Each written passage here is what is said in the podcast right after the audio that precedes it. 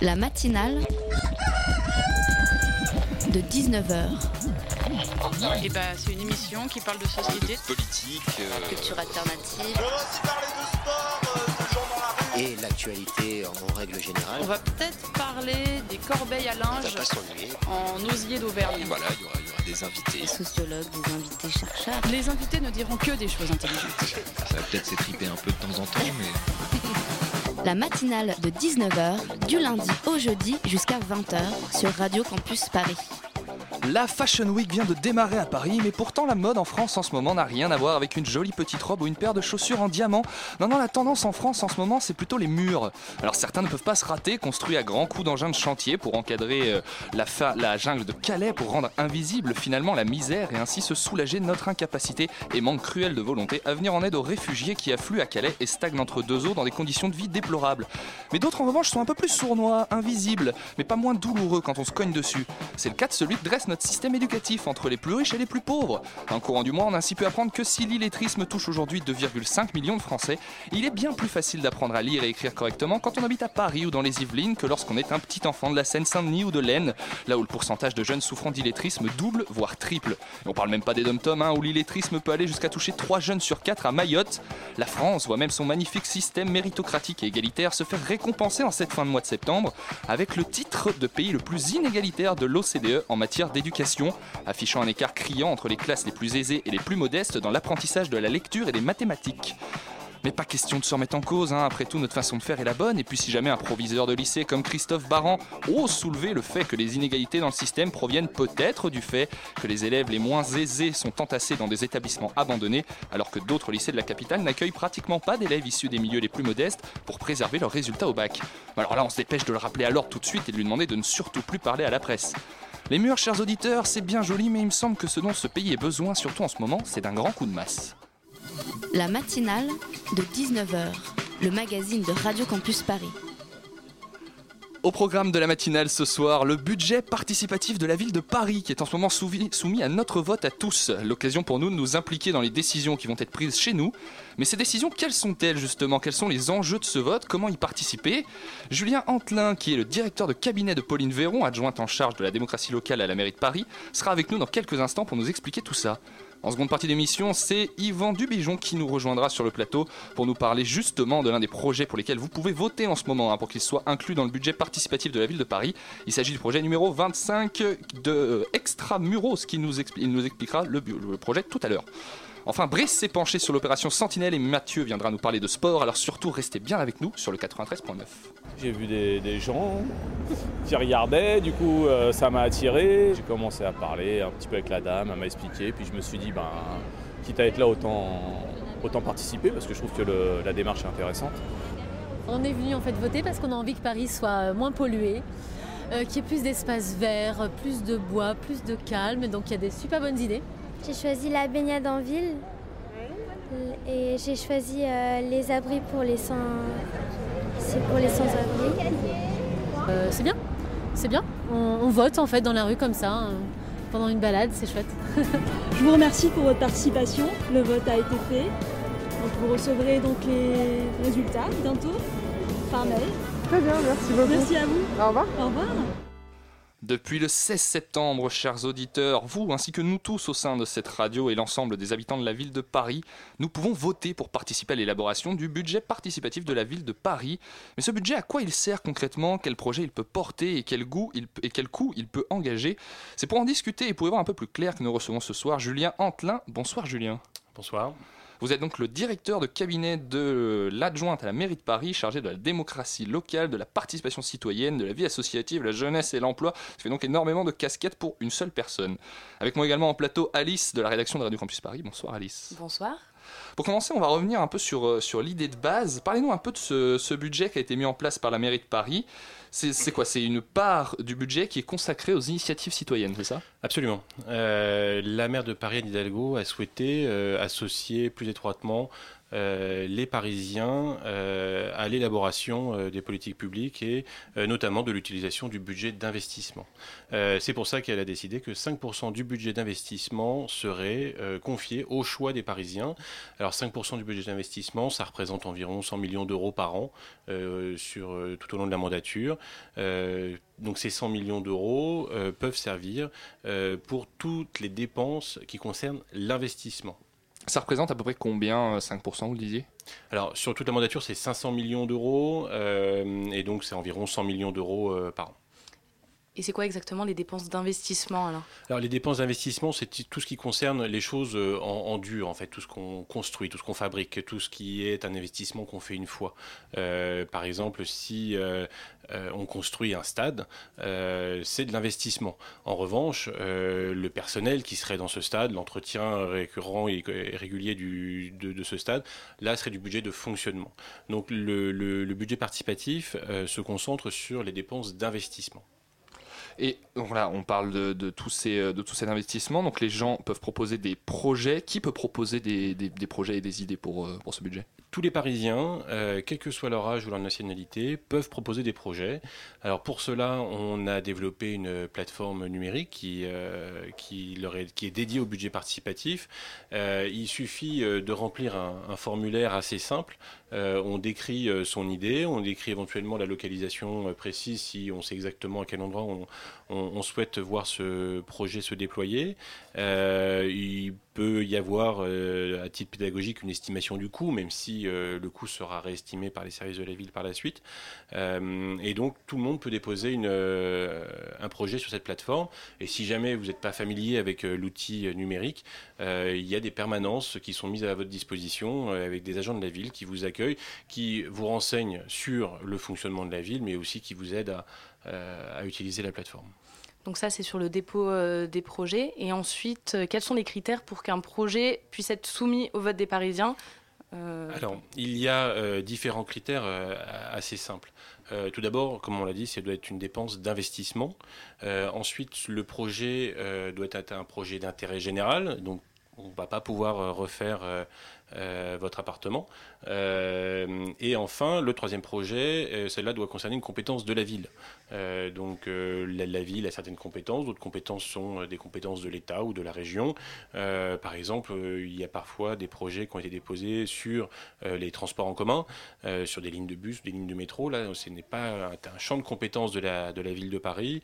donc nous devons refuser ces projets. Donc les trois critères de base sont investissement, intérêt général, compétences de la ville. Ensuite, bien sûr, avant d'être soumis au vote, euh, il faudra que ces projets soient faisables techniquement. D'accord. Donc là, il y a déjà un certain nombre de projets euh, qui ont été déposés, qui sont soumis en ce moment euh, au vote des Parisiens. Euh, parmi ces projets, il y a Spot Santé.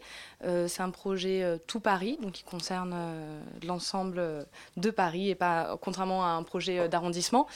et donc, c'est un projet qui a été initié par la LMDE, la Mutuelle des étudiants, pour la création d'un lieu unique qui serait potentiellement dans le nord de Paris, où les jeunes pourraient euh, se retrouver pour échanger sur leur santé, se faire accompagner dans leur démarche euh, par des personnes de leur âge.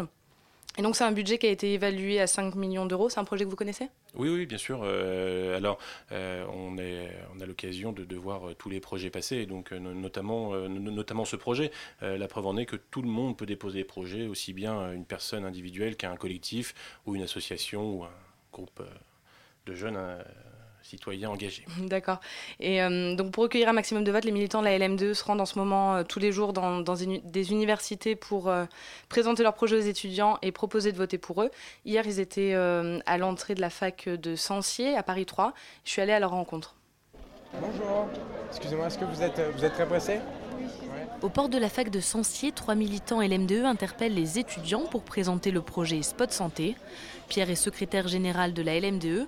Pour lui, la création d'un lieu dédié aux jeunes est essentielle. Donc nous, on est parti d'une idée euh, simple, c'est euh, de se dire qu'il n'y avait pas d'endroit pour l'ensemble des jeunes euh, à Paris qui leur permettent de faire leur démarche de santé, d'être accompagnés dans ces démarches de santé et de rencontrer aussi des associations pour échanger autour de différentes thématiques qui touchent à leur santé, donc la sexualité, le bien-être la question aussi de la nutrition par exemple, euh, pour les étudiants ou les jeunes handicapés aussi qui peuvent avoir euh, des questions et besoin d'accompagnement. Donc le but c'est de créer un lieu cool, un lieu sympa, un petit peu comme un foyer euh, qu'on peut avoir au lycée ou dans sa fac, euh, mais où euh, on peut être accompagné dans sa démarche administrative euh, par des jeunes et aussi rencontrer des associations qui pourront euh, nous accompagner, nous aider, euh, euh, nous informer sans jugement et sans morale euh, sur toutes les questions qu'on peut avoir. Les étudiants convaincus peuvent voter directement sur des tablettes tactiles.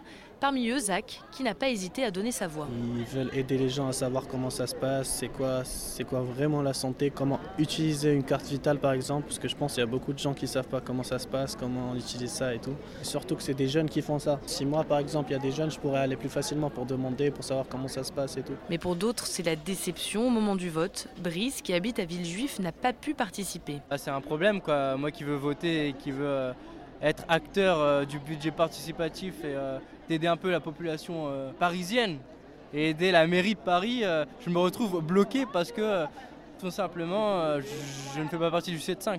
Là, on est dans des universités de Paris, mais il ne faut pas oublier que la majorité des étudiants euh, viennent des alentours et donc euh, on ne doit pas être mis de, de côté, quoi. Plus généralement, Pierre de la LM2 déplore un manque d'information des jeunes sur l'ensemble des budgets participatifs. C'est vrai que euh, les jeunes sont très peu informés de quand est-ce qu'ils pourront voter dans des urnes, où est-ce qu'ils peuvent voter. Et donc là, bah, si nous on n'était pas là, si nous on mobilisait pas les jeunes, ça serait très dur. Donc c'est vrai qu'à l'avenir, ça peut être intéressant de penser à des urnes euh, en partenariat avec le Crous euh, et les établissements universitaires et les lycées pour faire en sorte que les jeunes euh, puissent d'autant plus se mobiliser sur, euh, sur le budget participatif. À chaque journée de campagne, les militants de la LM2 parviennent à récolter une centaine de votes, essentiels pour voir leur projet concrétisé. Voilà un reportage d'Alice qui est allée voir du coup euh, la LMDE à Paris 3. Dans le reportage, on voit que les jeunes sont assez réceptifs à la démarche hein, des budgets participatifs, mais que pour la plupart, ils en entendent parler un peu pour la première fois. Est-ce qu'il y a un peu des progrès à faire euh, au niveau de, de la mairie pour faire connaître l'initiative et faciliter un petit peu euh, l'accès au vote, à votre avis? Étant donné euh, le reportage qu'on vient d'entendre, oui, il y a des progrès à faire. hein. Euh, il y a encore des, Parisiens, euh, étudiants ou non, non étudiants, euh, qui ne sont pas encore au courant des, budgets participatifs. Euh, nous y travaillons, nous essayons de mener euh, différentes campagnes de communication, aussi bien sur des supports physiques dans la rue que sur des campagnes médiatiques numériques, notamment sur les réseaux sociaux. Mais on, on s'attache beaucoup aussi à avoir d'excellentes relations avec ce qu'on peut appeler des ambassadeurs du budget participatif. Et donc la LMDE, en l'occurrence, devient un peu un ambassadeur du budget participatif car ils savent s'adresser directement euh, à un public euh, jeune et étudiant. Euh, et le message passe, j'en suis certain, beaucoup mieux quand ce sont des étudiants qui parlent aux étudiants plutôt que quand c'est l'institution mairie de Paris, malgré tous les efforts qu'on déploie en termes de communication. Et sur la question euh, donc de, donc ce jeune en particulier dans le reportage, mais c'est le cas de beaucoup de personnes qui euh, vivent en périphérie de Paris, assez proches, qui vont tous les jours à Paris pour le travail ou pour euh, les études et qui peuvent pas voter. Est-ce que c'est pas quelque chose à aménager pour les années suivantes? Alors je, comprends que ce soit extrêmement frustrant quand vous avez un- une attache avec Paris très forte, que vous venez tous les jours y étudier, très certainement, et aussi y consommer des services publics. Euh, C'est très frustrant effectivement de ne pas avoir la, possibilité de, donner euh, sa voix. euh, son opinion. Euh, Aujourd'hui, euh, on est encore euh, à une étape où seuls les Parisiens euh, peuvent décider du budget de la ville de Paris. Euh, bien entendu, vous savez, le budget participatif est un processus évolutif. Euh, tous les ans, il y a un budget participatif. Quand vous regardez la première édition, elle est différente de la seconde, la seconde est différente de la troisième. Donc, euh, sait-on jamais, peut-être qu'il y aura des évolutions dans ce sens-là. Aujourd'hui, ce n'est pas encore à l'ordre du jour. Eh bien, on va continuer cette discussion dans quelques minutes. Restez bien avec nous. On se retrouve après une petite pause musicale. La matinale de 19h, du lundi au jeudi jusqu'à 20h sur Radio Campus Paris.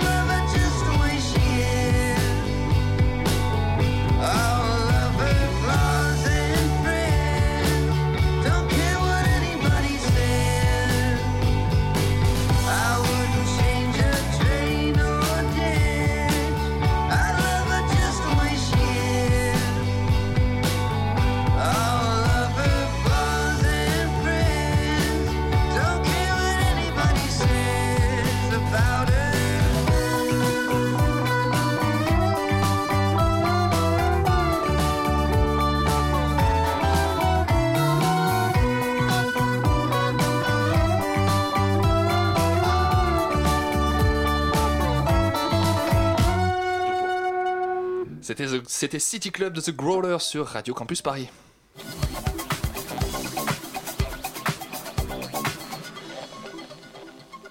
Parlait juste avant la pause musicale de ce projet de la LMDE euh, que la LMDE porte au vote du budget participatif de la ville de Paris. Avant de poursuivre, on aimerait revenir un petit peu sur le nombre de projets qui sont euh, à l'heure actuelle euh, proposés au vote aux Parisiens en ce moment. Alors actuellement, il y a donc euh, 21 budgets participatifs, donc un budget participatif pour des projets parisiens d'envergure parisienne et un budget participatif par arrondissement, donc 20 budgets participatifs d'arrondissement. Euh, sur le budget parti- participatif parisien, il y a 37 projets qui sont, euh, qui sont soumis au vote. Et euh, sur les budgets d'arrondissement, ça dépend des arrondissements, mais en tout, ça représente 587 projets d'arrondissement. Alors maintenant, imaginons que, par exemple, le projet de la LMDE dont on, a parlé précédemment soit voté. Qu'est-ce qui se passe ensuite? Comment ça se passe une fois que le projet est voté? Comment la mairie intervient sur ces projets? Est-ce que tous les projets sont forcément gardés Bien sûr. après le vote Bien sûr, les- tous les projets euh, qui sont euh, votés sont, euh, sont réalisés, euh, à moins que dans le descriptif du projet, il y ait une réserve et que cette réserve n'ait pas pu être levée.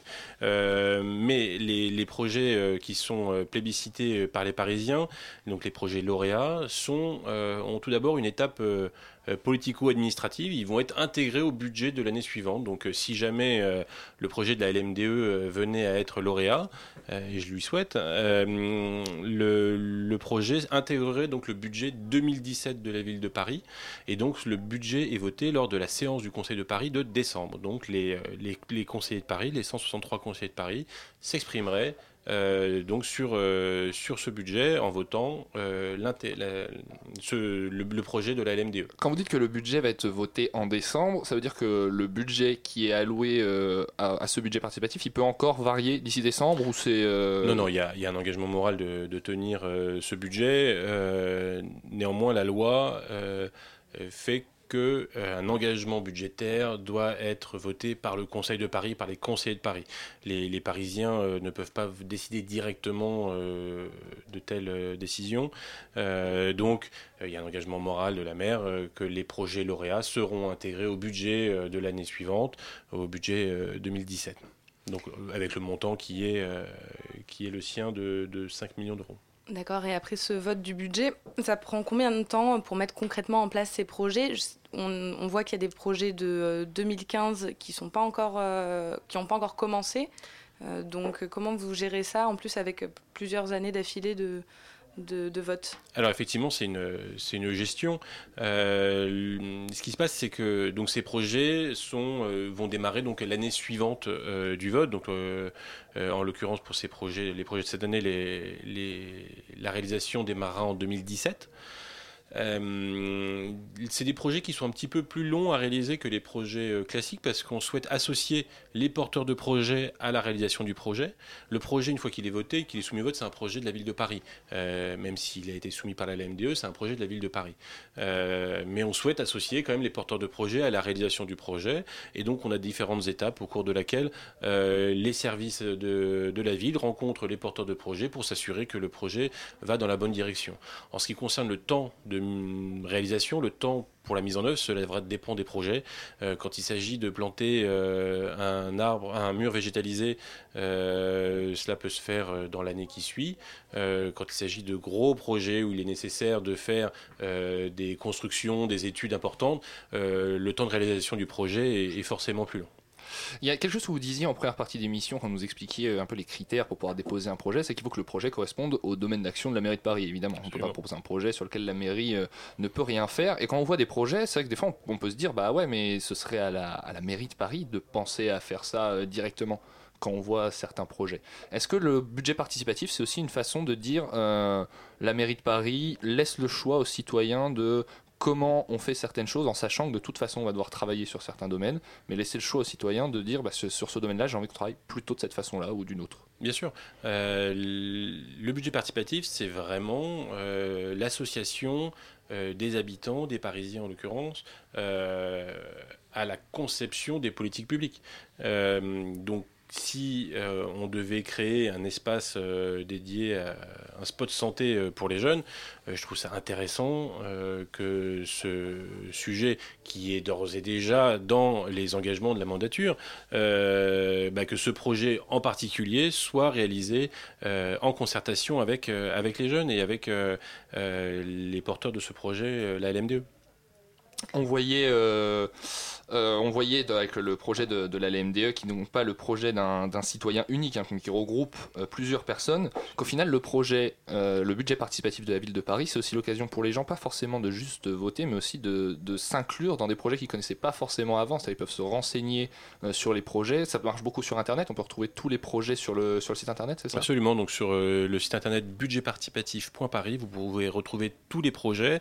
Et effectivement, vous pouvez vous associer à des projets. S'il y a des, des projets qui vous paraissent euh, intéressants et que vous aimeriez bien, vous n'en êtes pas à l'initiative, mais vous aimeriez bien euh, vous impliquer dans ce projet, vous pouvez vous associer à ces projets. On a une phase de réflexion. euh, On laisse le temps entre les candidatures. On doit les déposer en février, il me semble. À peu près, C'est ça? C'est ça. Donc le- il y a environ cinq semaines entre la mi-janvier et la mi-février, euh, au cours de laquelle euh, cette phase, au cours de cette phase, les, les- les gens peuvent déposer leurs projets. Euh, ensuite, il y a une période qu'on appelle la période de co-construction. Donc il y a parfois des projets qui sont similaires parce que sur un même endroit ou similaires dans la thématique. Et on propose alors aux porteurs de projets de se réunir, que ce soit de façon physique ou alors de façon numérique sur des, sur des forums numériques, pour échanger et construire un projet collectif. Est-ce que la mairie de Paris apporte un regard pendant ces moments-là ou pas du tout? Vous laissez les groupes euh, travailler euh Alors, on, essaye d'apporter un regard non pas euh, sur, l'opportunité du projet, mais plutôt un regard technique. Donc, c'est absolument pas un regard des élus, mais plus un regard des agents de la ville qui vont accompagner euh, ces, groupes de travail pour dire attention, là, sur votre idée, il y a éventuellement quelque chose qu'on ne pourra pas réaliser. Donc, plutôt. euh, euh, plutôt corriger dans ce sens-là. L'objectif, c'est vraiment d'associer euh, l'expertise des agents de la ville euh, au, à l'expertise d'usagers des habitants.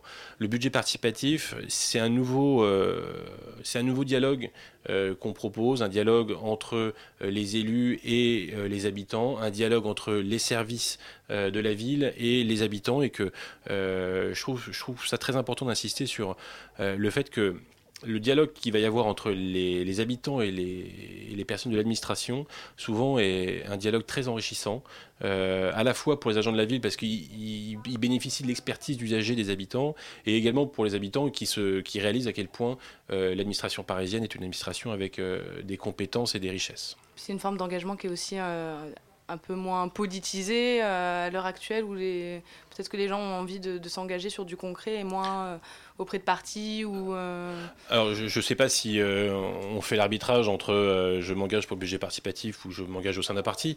Euh, C'est un peu une autre façon de prendre part à mais, la mais politique. quand exactement, même. mais c'est comme une, c'est une façon, euh, c'est une nouvelle façon pour les Parisiens de prendre part euh, à, à la vie parisienne et à l'évolution, euh, à l'évolution de Paris. Et euh, à l'avenir, est-ce que vous, vous, vous- vous imaginez euh, euh, une application euh, de ces projets euh, de- à, des projets plus larges, en fait, euh, pas seulement à Paris, mais au niveau du département, de la région Est-ce que c'est imaginable ou pas encore ou Alors c'est, tout est imaginable. Il suffit de, il suffit de travailler, de réfléchir un peu. On peut tout imaginer. Euh, maintenant, euh, la ville de Paris va pas décider toute seule d'élargir le périmètre et d'aller investir dans les communes limitrophes ou dans des, par- dans des départements limitrophes. Mais effectivement, c'est des choses qui qu'on voit euh, dans d'autres pays. Par exemple, le, le Portugal actuellement est en train de travailler sur un budget participatif national, euh, donc sur une thématique, sur l'éducation, mais c'est des choses qui sont euh, complètement imaginables. Et par exemple, à la banlieue, ce qu'on entendait, on en parlait aussi un petit peu de la frustration que ça peut être d'habiter en banlieue et de venir souvent à Paris. C'est des choses qui ont déjà été évoquées ou pas d'élargir Oui, oui, bien le- sûr. le euh, je sais que la, ville de Montreuil travaille également euh, sur, un, sur un budget participatif, euh, et même au-delà de la banlieue, des, des villes comme Grenoble, Rennes, Metz, je crois, travaillent aussi sur, des, sur des budgets participatifs. Alors on va rappeler peut-être euh, pour terminer euh, comment ça fonctionne maintenant pour voter, parce qu'on a jusqu'à dimanche, je crois jusqu'au 2 octobre. Absolument, jusqu'à euh, dimanche 20h. Pour voter, ça se passe en ligne et euh, dans des permanences, c'est ça? Exactement. Donc, euh, vous pouvez voter en ligne, donc sur le site budgetparticipatif.paris. Euh, vous pouvez voter également euh, dans des urnes qui se trouvent euh, sur l'espace public ou dans des équipements de la ville, les mairies, les maisons des associations. Et donc, vous retrouverez sur le site budgetparticipatif budgetparticipatif.paris l'ensemble des, euh, des points de vote euh, On qui une- seront on a une euh, cartographie avec tous les points de vote. Vous pouvez voter pour le budget participatif parisien, donc pour les projets qui concernent tout Paris, et également pour un budget participatif d'arrondissement, l'arrondissement dans lequel vous résidez ou l'arrondissement dans lequel vous travaillez ou étudiez. Eh bien, merci à vous, Julien Antelin. On rappelle que vous êtes le directeur de cabinet de l'adjointe à la mairie de Paris, en charge, entre autres, hein, de la démocratie et de la participation citoyenne. Merci à vous d'être venu sur notre plateau et merci à toi, Alice, de m'avoir accompagné sur ce sujet. On vous quitte en musique, mais surtout, chers auditeurs, restez bien avec nous pour la seconde partie de l'émission. On se retrouve dans quelques minutes. Merci.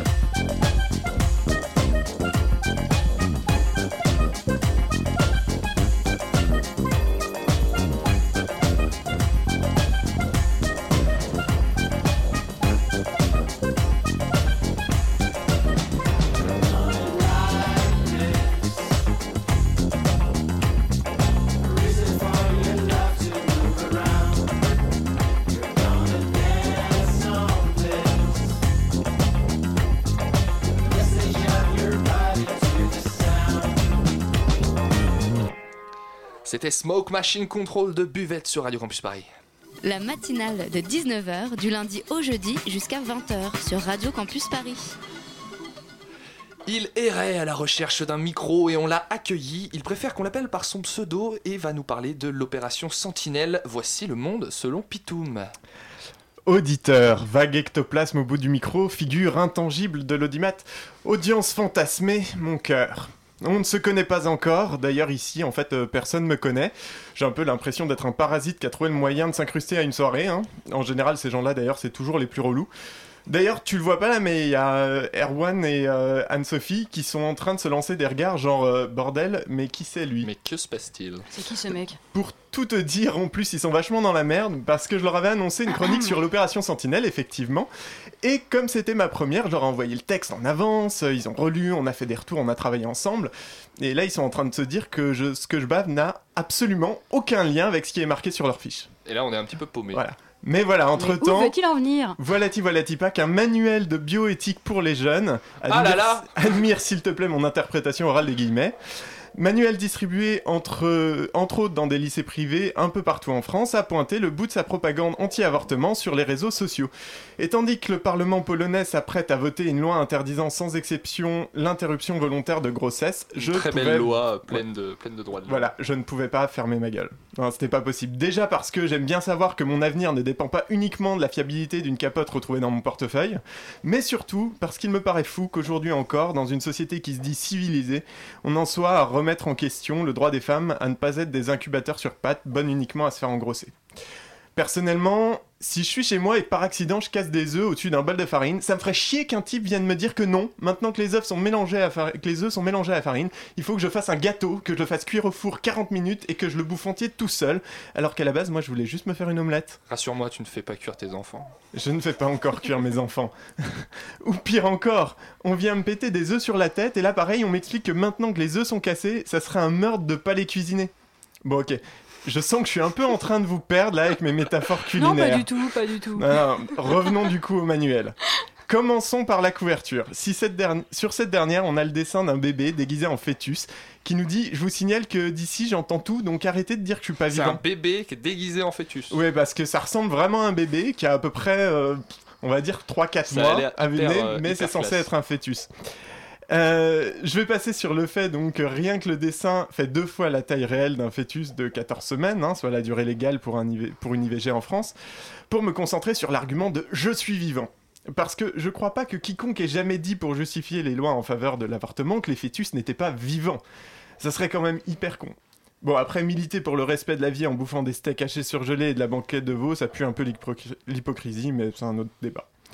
Tournons quelques pages et qu'apprend-on que certes l'avortement est légal en France depuis 1975, mais que la conscience rappelle ce principe fondateur tu ne tueras point.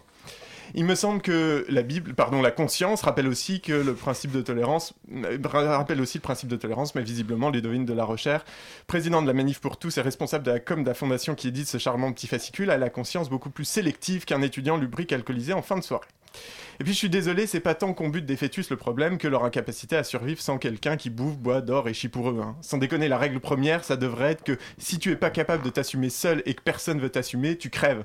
Bon, ça peut paraître un peu excessif et surtout périlleux pour les Occidentaux qui seraient bien incapables de bouffer sans Picard et McDo, mais en même temps, à titre personnel, je suis pour l'avortement post-natal jusqu'à 18 ans avec des coups de pelle derrière la nuque. Non, je pense qu'on devrait avoir le droit de, rega- de regarder son Je ne gosse pense de pas que le cadre légal soit adapté à ça. je pense qu'on devrait avoir le droit de regarder son gosse de 15 ans vautrer devant Touche pas à mon passe et décider que non, en fait, c'était une connerie. Après 18 ans, je milite plutôt pour l'euthanasie préventive d'ailleurs, mais c'est pour éviter les vieux cons. D'ailleurs, l'euthanasie, il en est question dans le petit guide quelques pages plus loin, forcément, et on constate que leur lubie d'interdire aux individus de disposer de leur corps ne s'arrête pas à l'utérus des femmes, puisque bien entendu, il est pour eux impensable que l'on puisse choisir sa mort.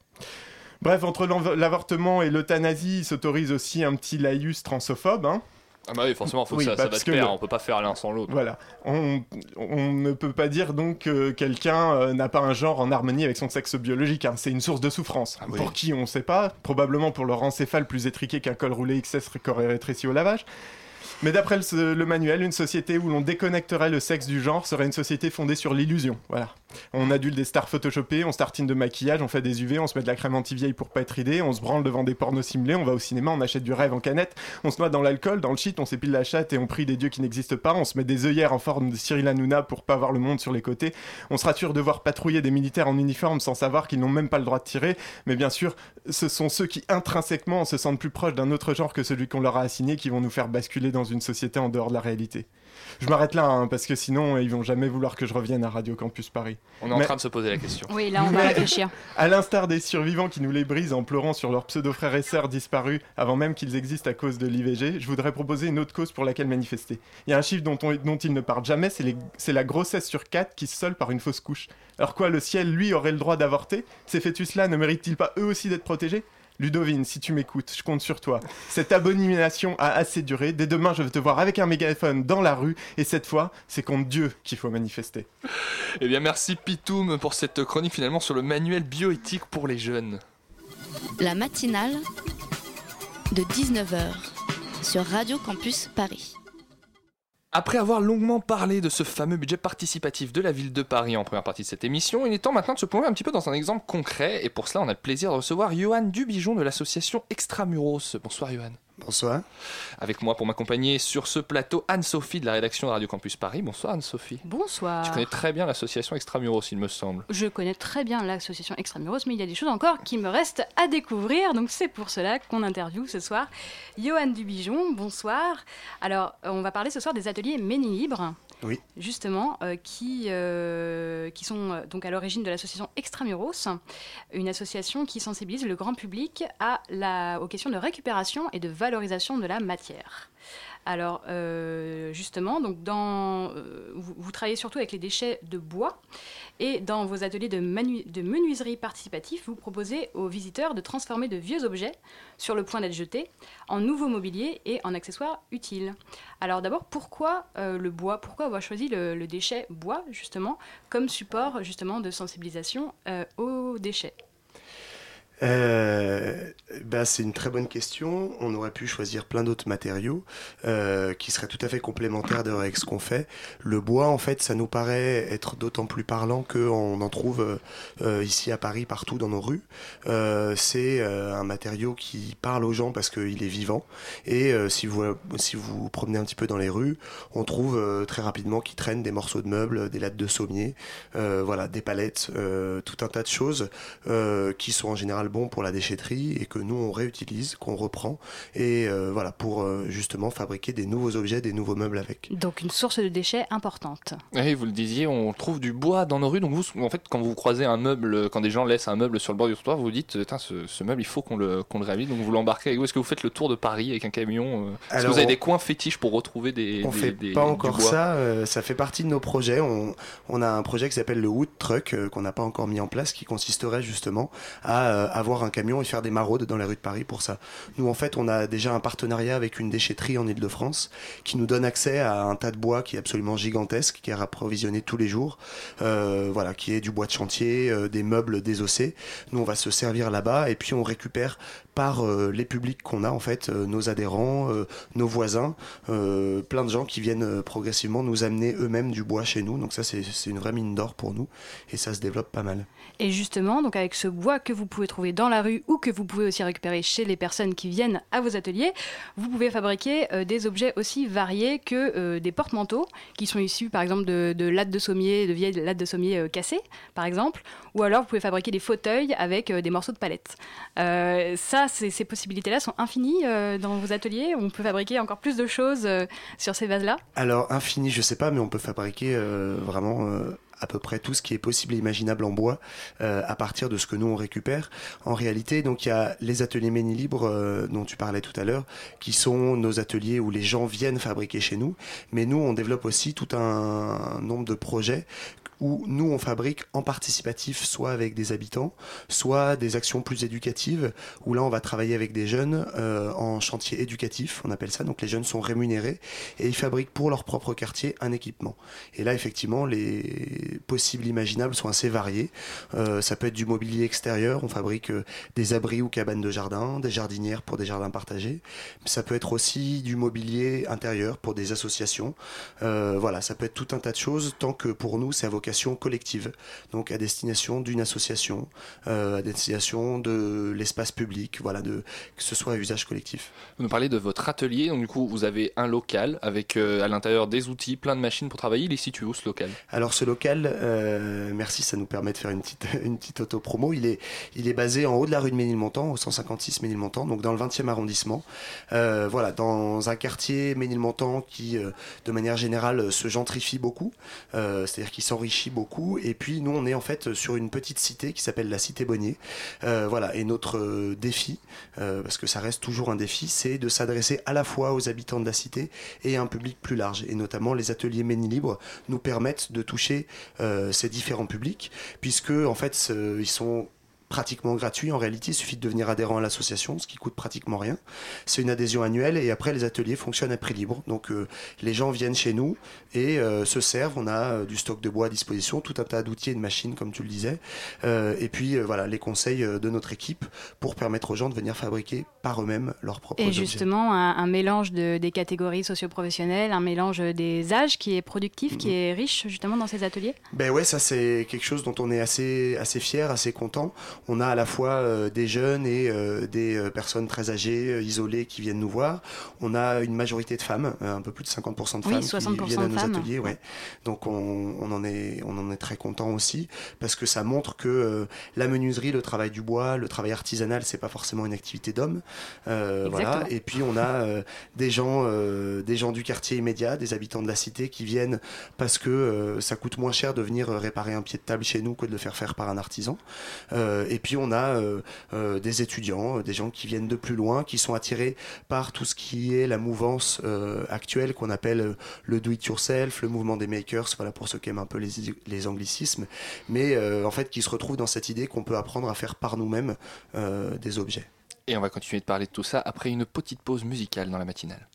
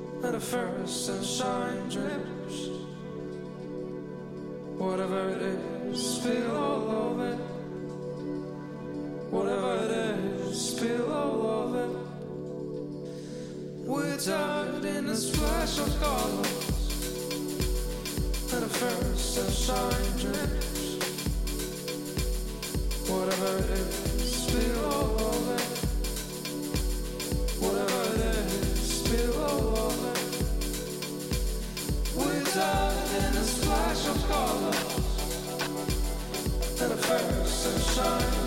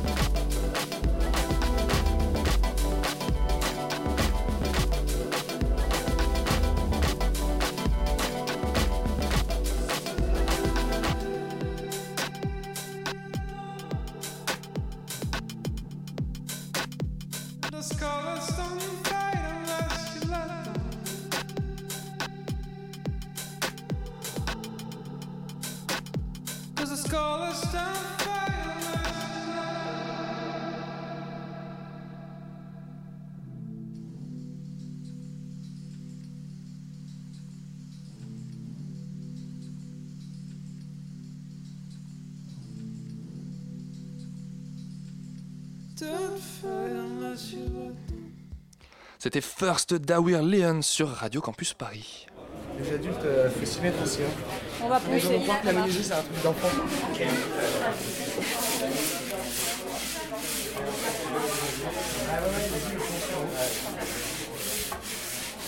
Allez, je vais le faire avec toi. Alors ça, c'est important, tu vois, là, c'est bien rugueux. Donc là, on peut y aller. Et tu vois, on fait ce qu'on appelle on casse les arêtes. C'est-à-dire que sur l'arête, hop, on passe comme ça sur les côtés, tu vois. Là, on peut poncer jusqu'à ce que ce soit tout lisse. Voit la différence. C'est une ponceuse électrique, donc ça fait la même chose. Tu veux faire veux bien? Parce que, dessus. T'es prêt.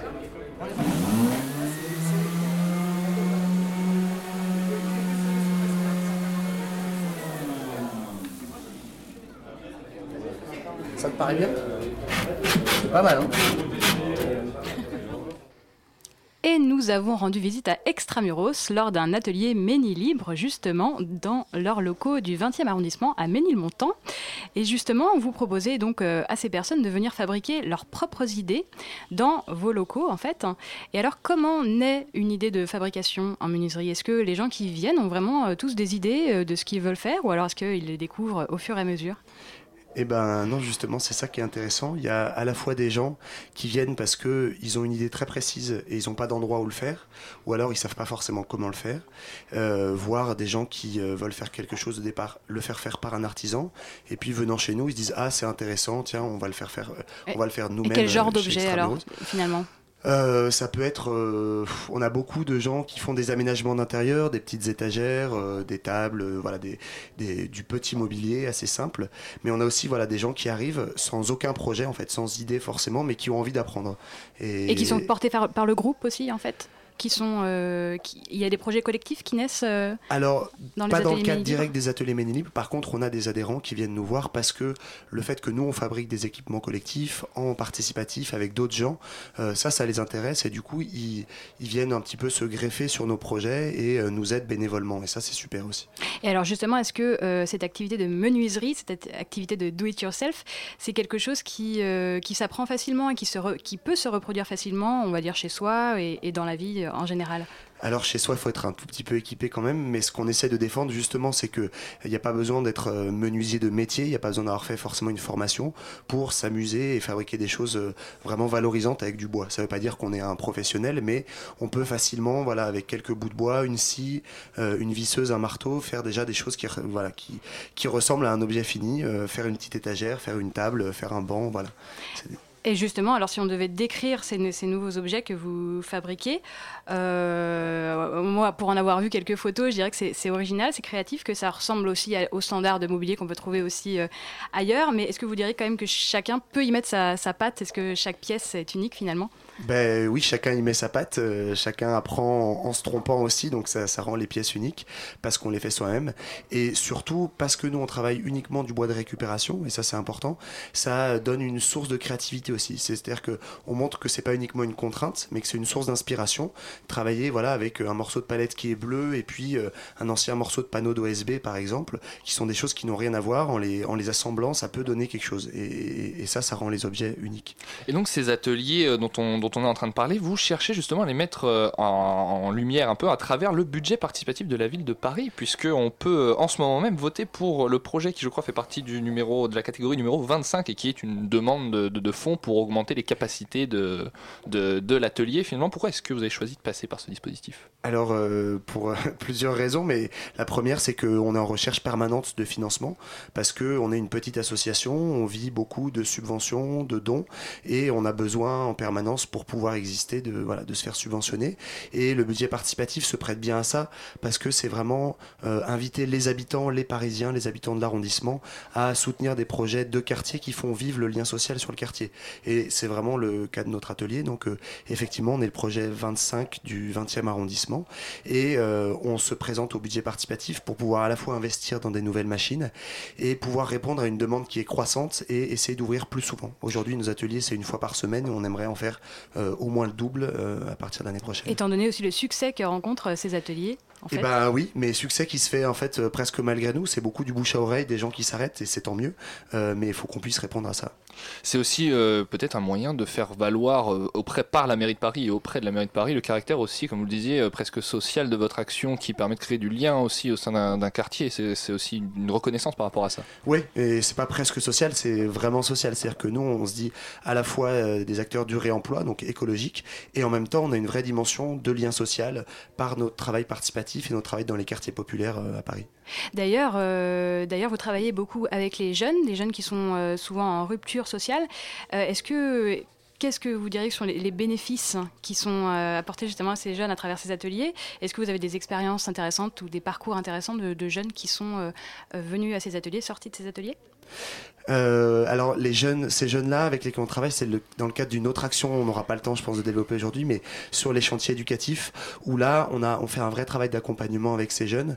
L'idée, c'est que voilà, de leur donner une première expérience professionnelle, de les sensibiliser à ce secteur d'activité.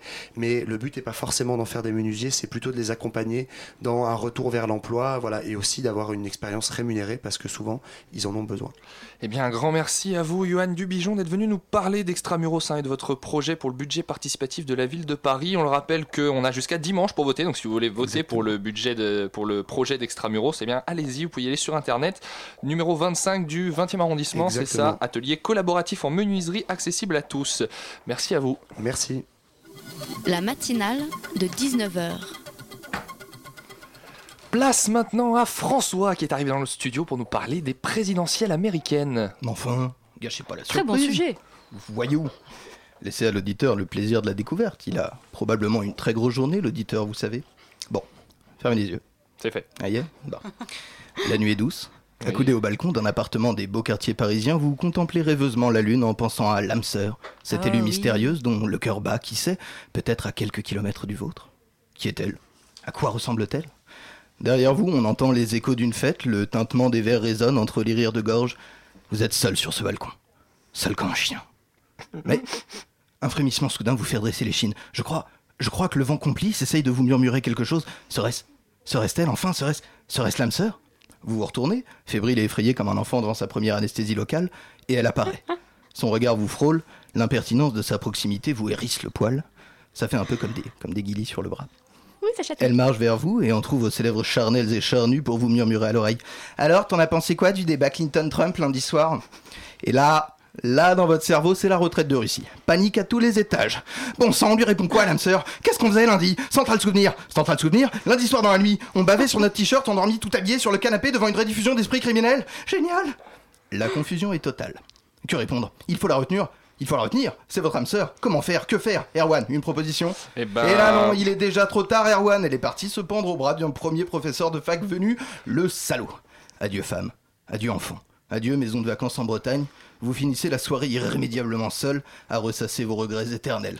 Si seulement, si seulement j'avais écouté Radio Campus Paris 93.9 FM, murmurez-vous dans un élan étranglé avant de vous jeter du haut du pont Alexandre III en hurlant Chantal. Oh, Chantal. j'ai- j'ai- J'ai mis Chantal parce que j'ai pas eu le temps de. Enfin, vous n'avez pas eu le temps de lui demander son prénom à, C'est à vrai, sœur. elle est bah, partie j'ai- si vite. J'ai pris Chantal, je se sens pas. J'aime bien les Chantal. Le désastre est total.